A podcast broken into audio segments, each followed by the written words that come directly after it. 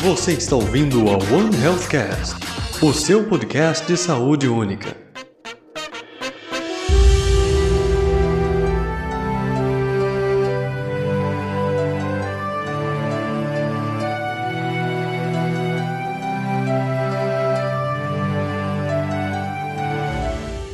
Olá, eu sou o Tiago e se a humanidade se tornar imortal, seremos o tumor do planeta?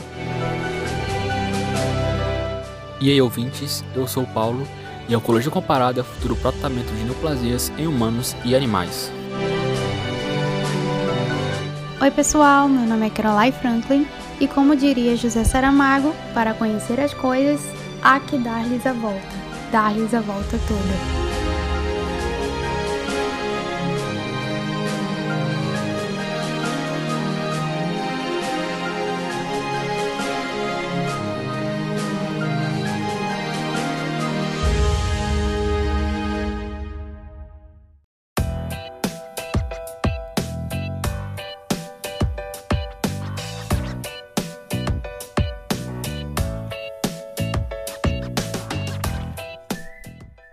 Muito bem, pessoal. Nesse nosso último episódio da primeira temporada do One Healthcast, nós vamos falar sobre um tema muito interessante, que é a medicina comparativa relacionada ao câncer. Para isso, hoje teremos como convidado o Leonardo Costa, que é estudante de medicina veterinária da Universidade Estadual do Maranhão e também é o presidente da Liga Acadêmica de Oncologia Veterinária e vai conversar com a gente a respeito desse tema. Oi, gente, tudo bem? É, então, como já foi dito, né, meu nome é Leonardo, é, sou estudante de medicina veterinária da UEMA e atualmente estou como presidente da Liga Acadêmica de Oncologia Veterinária. E eu queria primeiro agradecer o convite, né? E espero que durante esse encontro a gente consiga é, abordar bastante sobre esse mundo que é a oncologia.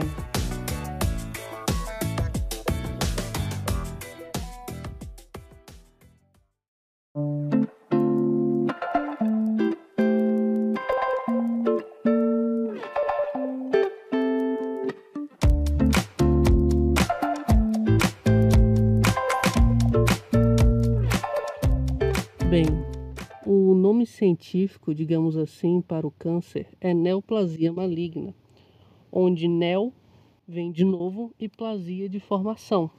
Então, a neoplasia é uma formação de novas células. As células possuem vários processos de alterações celulares, que são alterações adaptativas para atender à necessidade daquele organismo. Uh, processos, por exemplo, de diferenciação celular, alterações do número de células, tamanho das células, etc., são exemplos de alterações celulares. E a neoplasia acontece quando essas alterações celulares se desregulam e o tecido original perde a sua função ou então perde a sua estrutura básica. E como ele perde a sua estrutura básica, ela perde muito da sua regulação. Então, em suma, a neoplasia é um tecido modificado do organismo que não vai responder muito bem a regulações tanto regulações extracelulares de outras células que não conseguem se comunicar apropriadamente com a célula neoplásica, tanto regulações intracelulares. Assim, por exemplo, ela não consegue suprimir mecanismos de divisão celular e nem o processo de morte celular, que é a apoptose. As neoplasias elas podem surgir de tecidos saudáveis, mas elas são muito associadas a tecidos que sofrem estresse celular e acabam assim induzindo-as a sair do seu estado natural. Então, o conceito genérico e geral de câncer é de uma célula que saiu da hemostasia do organismo.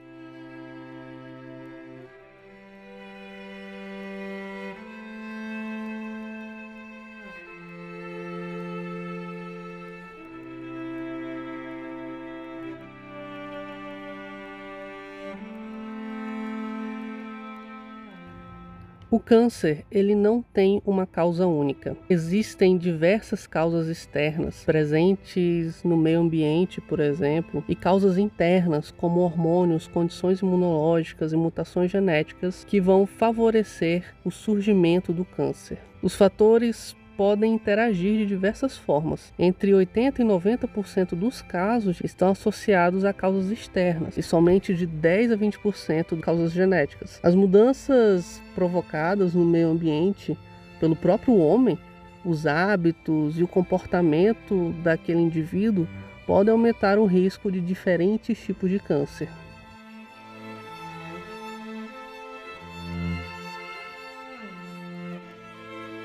As pessoas em geral entendem por meio ambiente coisas como água, terra e ar. Porém, podemos citar como meio ambiente o ambiente de trabalho, que podem ser indústrias químicas e afins, o ambiente de consumo, que podem ser os alimentos e os medicamentos que aquela pessoa consome, e o ambiente social e cultural, ou seja, formas de agir e de se comportar.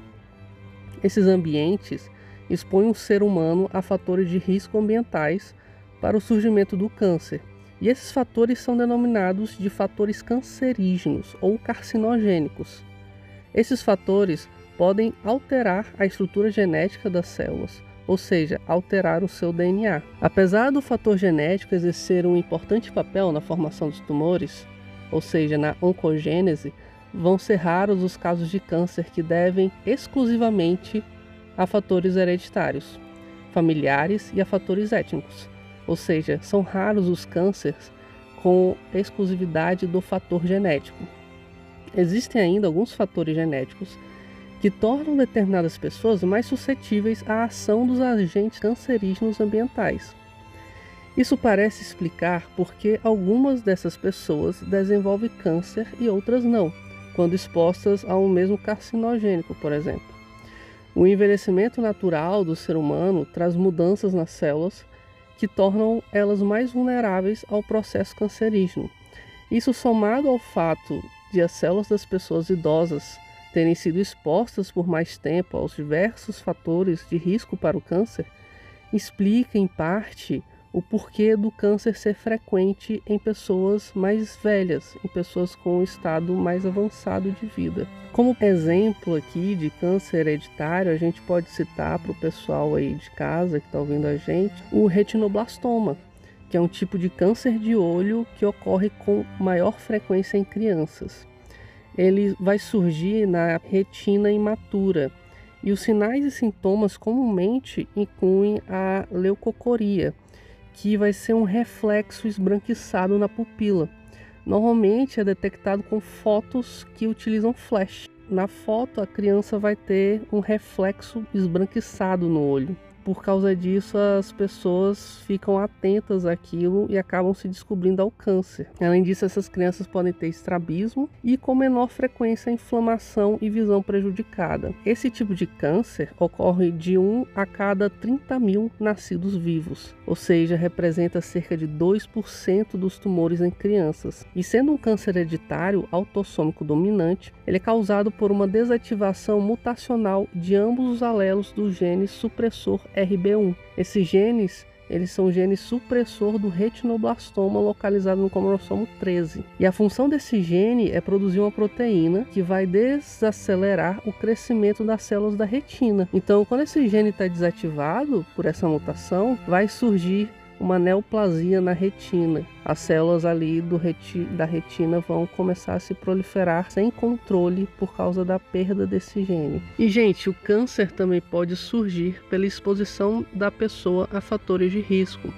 Os fatores carcinogênicos, que são substâncias capazes de promover alterações genéticas nas células do corpo humano. E a gente tem que prestar atenção que o mesmo fator pode ser um fator de risco para várias doenças, não só para o câncer, como por exemplo o tabagismo e obesidade, que são fatores de risco para, além do câncer, doenças cardiovasculares e doenças respiratórias. Assim, vários fatores de risco podem estar envolvidos na origem de uma mesma doença. E os estudos mostram, por exemplo, a associação entre álcool, tabaco e o câncer na cavidade oral. Nas doenças crônicas, como câncer, as primeiras manifestações podem surgir após muitos anos de uma exposição única, de radiações ionizantes, por exemplo, ou contínua, no caso de radiação ultravioleta, que é a radiação solar, ou do tabagismo, que são fatores de risco para o câncer.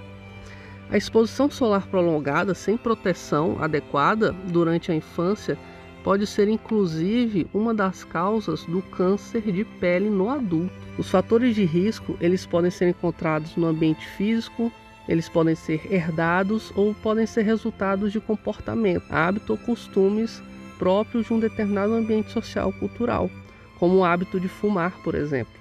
E aqui eu quero dar uma ênfase a um fator de risco ambiental porém que é um fator de risco biológico, que é o caso do câncer de colo de útero, que é uma doença causada pela exposição da mulher ao papilomavírus humano, HPV. E nesse caso, o agente carcinogênico é o vírus. Existem mais de 100 tipos de HPV, porém são os subtipos 16 e 18 que são mais comumente relacionados ao desenvolvimento desse tipo de câncer, que é cerca de 70%. O câncer do colo de útero continua sendo uma das principais causas de morte por câncer entre as mulheres em muitas regiões menos desenvolvidas do mundo. Geralmente, quando um médico suspeita que uma pessoa está com câncer, os primeiros exames diagnósticos solicitados são exames de imagem para detectar a massa neoplásica. E esses exames de imagem a gente pode citar radiografias, tomografias, ultrassonografias e ressonâncias magnéticas. O câncer normalmente é confirmado ao obter um pedaço do tumor por meio de uma biópsia por agulha ou cirurgia. Esse exame é capaz de encontrar células cancerígenas em exames microscópicos da amostra da área suspeita. E existem também alguns marcadores tumorais que podem ser detectados em um exame de sangue, e esses marcadores são substâncias que as células cancerígenas secretam quando presentes.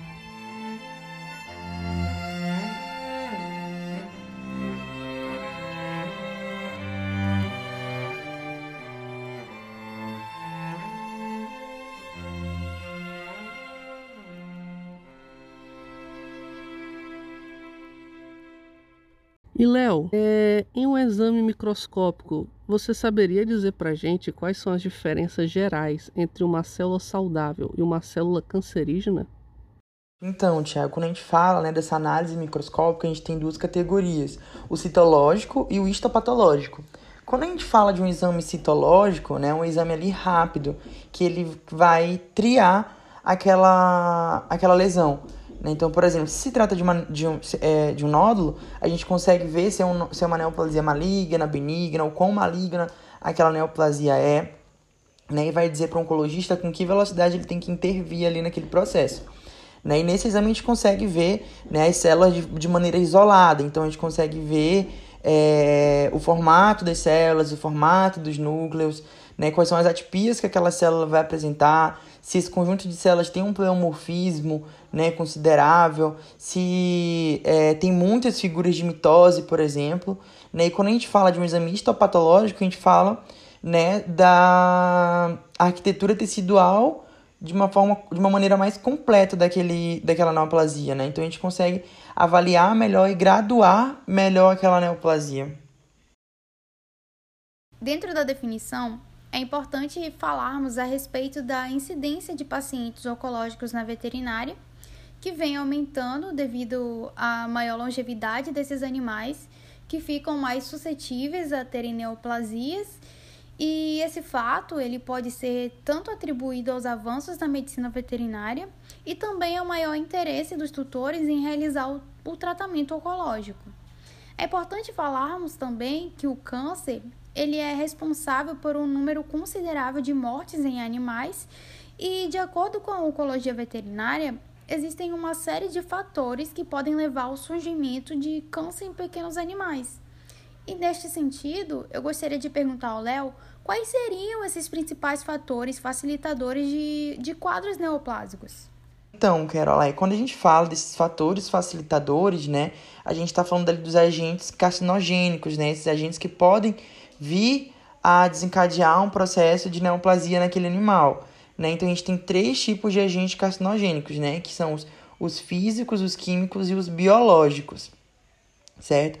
Quando a gente fala dos agentes é, físicos, a gente tem como, por exemplo, o fator radiação ultravioleta, né? Que os animais estão expostos ali àquela radiação, né? E a gente sabe que os animais de pelagem branca, por exemplo, eles têm uma predisposição maior a vir desenvolver carcinoma de células escamosas, por exemplo, por conta da incidência direta do, dos raios UV, né? Uh, os fatores químicos, por exemplo, né?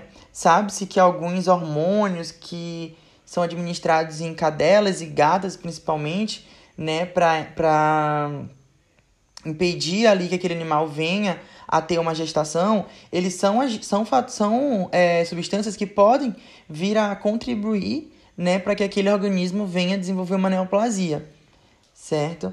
E também tem estudos hoje que falam que tutores que são fumantes, né, e possuem pets, esses pets eles podem vir a ter uma predisposição maior ao desenvolvimento de algumas neoplasias também.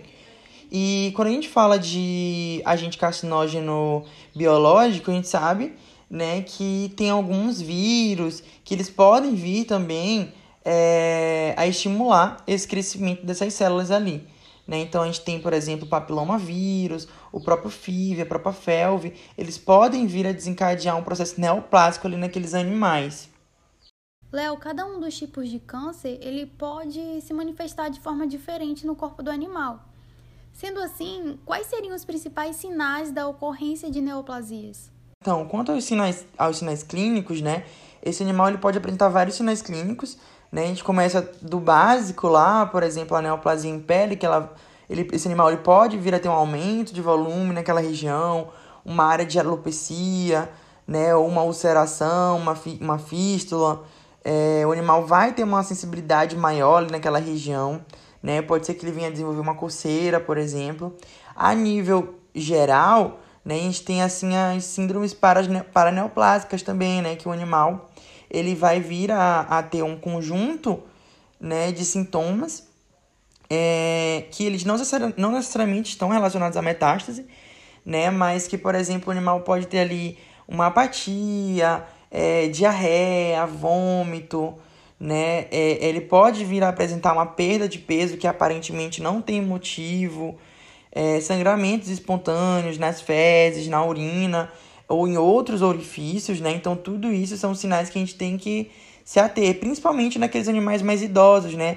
Quando a gente fala de neoplasia, de câncer, neoplasias malignas, né? São, é uma doença de animais já ali adultos, idosos, né? Realmente, os sinais eles são bem variados. E dentro da oncologia veterinária, para se ter um diagnóstico preciso, é fundamental conhecer as origens do problema e realizar os exames corretos para detectar a enfermidade.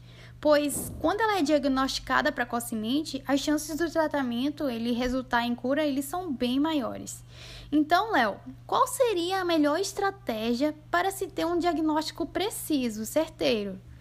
Sim, com certeza. Então, quanto mais cedo for feito esse diagnóstico, melhor será o prognóstico desse animal, né? Então, como principal estratégia que eu acho, assim, que eu, que eu acredito, né? Em primeiro lugar, seja o tutor perceber que aquele animal ele tem alguma coisa errada, houve uma mudança de comportamento e já levar esse animal para uma consulta, né? Porque lá o clínico ele vai poder avaliar aquele animal melhor, é, fazer exame de sangue, é, exames de imagem, se houver nódulo aparente, por exemplo, uma histologia ali. Então, tudo isso é, leva a um melhor prognóstico para esse animal.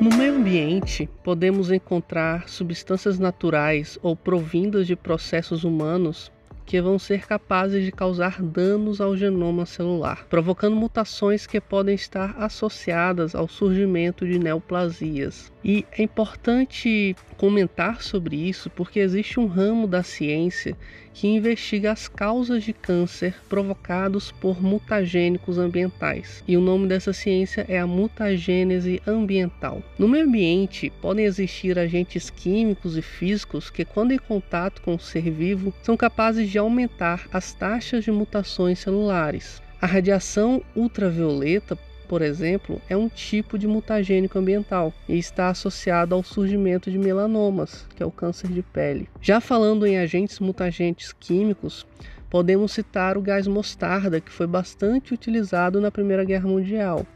E ele é capaz de induzir crosslinks, ou seja, ligações entre ambas as fitas do DNA e, inclusive, o gás mostarda foi o primeiro agente mutagênico químico a ser descoberto. Outros exemplos de agentes mutagênicos químicos que podemos citar são os pesticidas, aditivos alimentares e as aflotoxinas, que são produzidas por fungos e são comumente encontradas em plantações de milhos, eh, de amendoins e castanhas. As aflotoxinas podem induzir danos oxidativos no DNA, que induz mutações de genes relacionados ao controle do ciclo celular. Isso representa um dos fenômenos iniciais da carcinogênese, que é a perda do controle da reprodução celular. Inclusive, a exposição prolongada dessa substância está relacionada ao surgimento do câncer de fígado. Outro exemplo de mutagem ambiental importante de se destacar são os poluentes atmosféricos, que são encontrados em altas concentrações em centros urbanos, prejudicando a saúde humana, a saúde dos animais e o meio ambiente. Um dos efeitos adversos da exposição da poluição do ar é o câncer de pulmão. Um estudo publicado em 2017 por Alves e colaboradores, expondo células de pulmão a partículas de queimadas da floresta amazônica, demonstrou que esse tipo de poluição causa danos oxidativos ao DNA e até morte celular.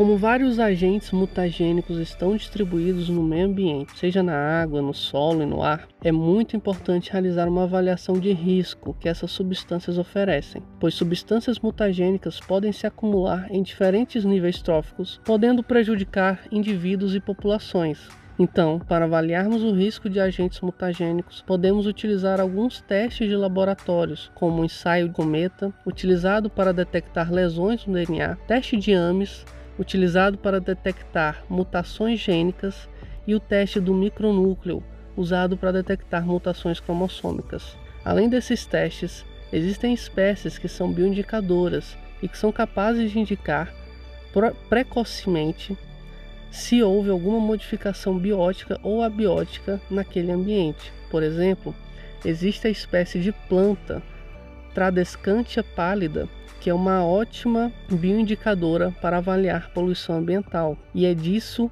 que a mutagênese ambiental trata: identificar e estudar possíveis agentes mutagênicos no meio ambiente. Esses testes são de grande importância para identificar substâncias carcinogênicas e alertar populações que são expostas a essas substâncias. A mutagênese ambiental é vital para a prevenção e mitigação de exposição de substâncias em populações que podem causar câncer.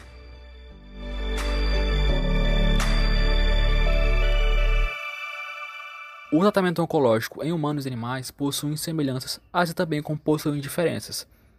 Observa o surgimento de neoplasias em animais de companhia ocorre com maior frequência em animais adultos, enquanto em humanos, adultos e crianças podem desenvolver neoplasias. As terapias contra o câncer, como a quimioterapia, radioterapia e imunoterapia, são mesmo utilizadas em humanos e animais.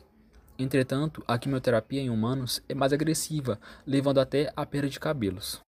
O tratamento cirúrgico é utilizado em ambos, mas variam de caso para caso. Por exemplo, em cadelas e gatos com neoplasias mamárias, é recomendado realizar a mastectomia parcial ou total, enquanto em mulheres podem ser utilizados tratamentos adjuvantes com fármacos para assim evitar procedimentos cirúrgicos. Em relação aos animais, quando o diagnóstico vem, a é me ocupar por uma preocupação. E agora? O que eu posso fazer para ajudar?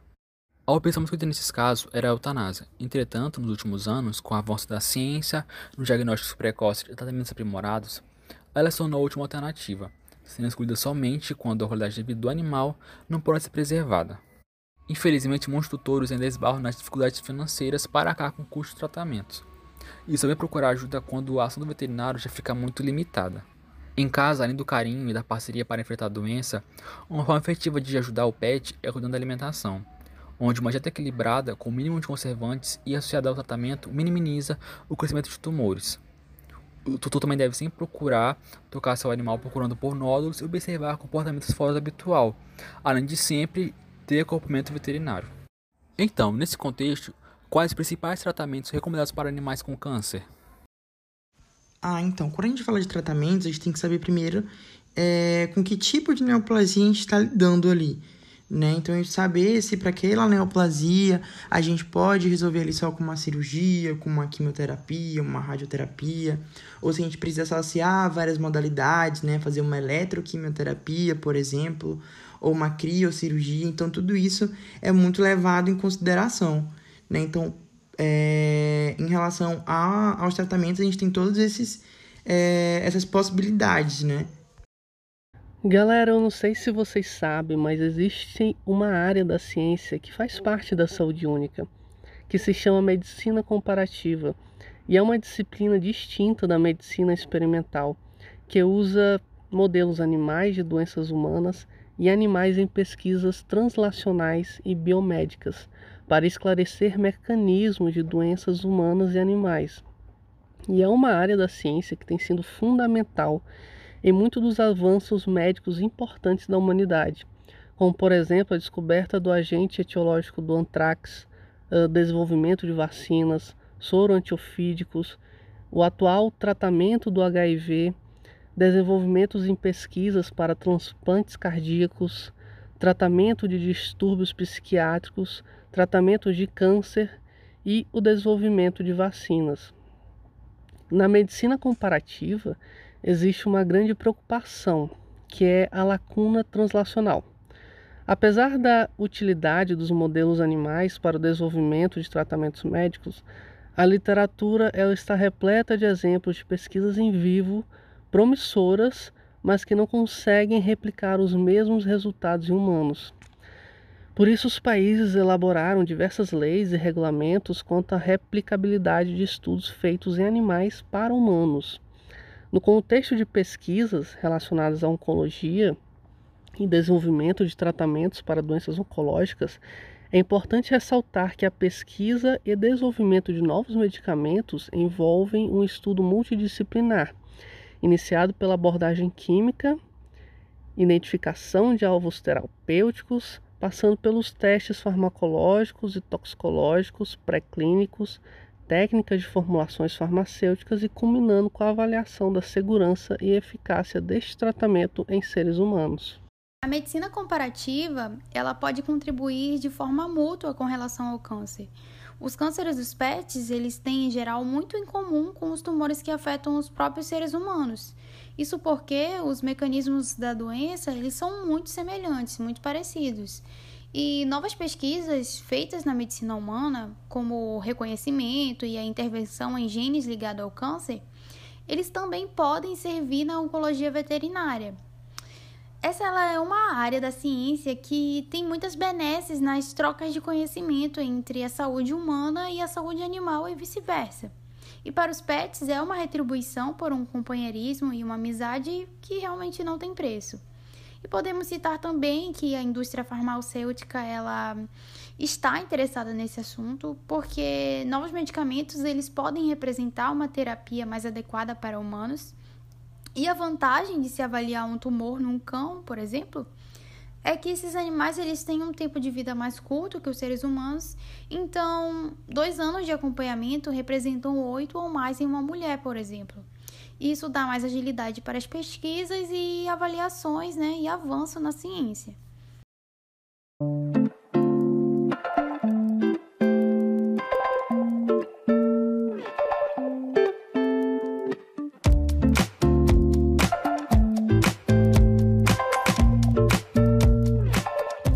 Depois de falarmos sobre a definição, os sinais, diagnóstico, tratamento, fica a pergunta que não quer calar: tem prevenção? Há alternativas, Léo, que possam retardar ou mesmo impedir o aparecimento dessas neoplasias?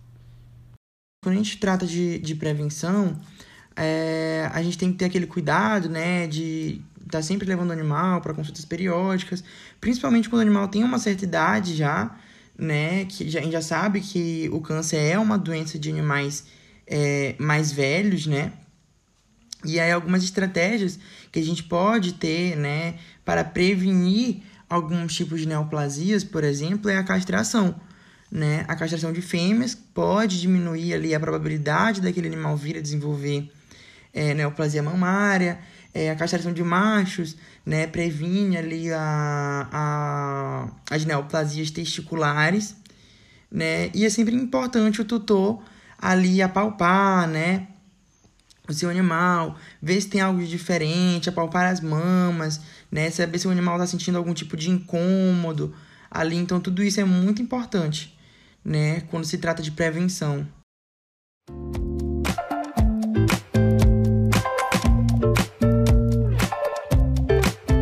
Os primeiros estudos da medicina comparativa se deram em 1970 pelo oncologista veterinário Stephen Wilfrow, quando ele estagiou na Animal Medical Center em Nova York, onde lá ele observou que técnicas de tratamento para tumores em animais e humanos poderiam se ajudar, em especial crianças com osteosarcoma.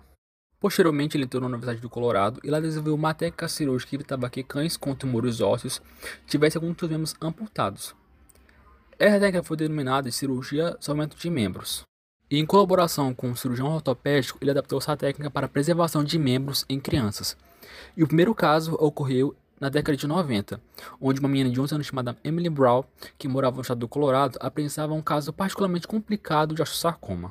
Seus médicos, sabendo do estudo desenvolvido por Stephen, pediram sua colaboração e ela foi submetida à primeira cirurgia experimental, que foi um grande sucesso, e a própria Emily, agora adulta, afirma ter salvado a sua vida.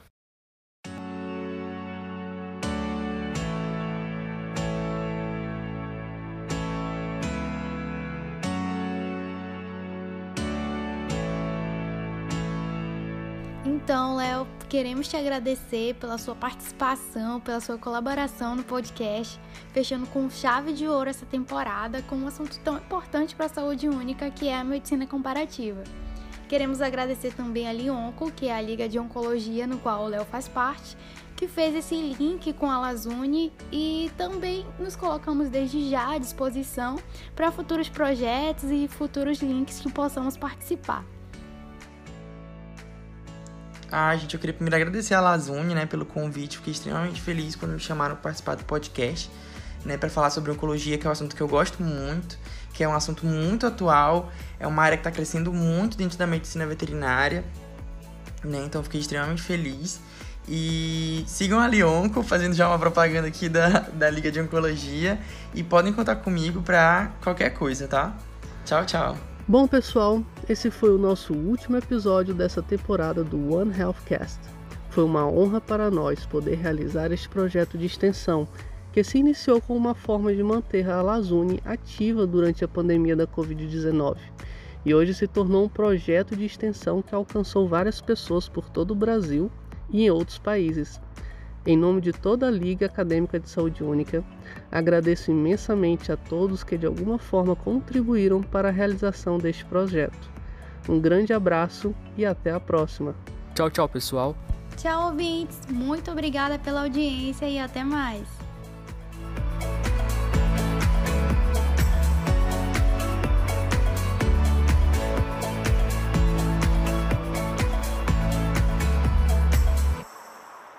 Esse podcast foi gravado pela Liga Acadêmica de Saúde Única da Universidade Estadual do Maranhão. Mande a sua sugestão ou comentário para o arroba lazune.ema ou para o e-mail lazuneuema.gmail.com.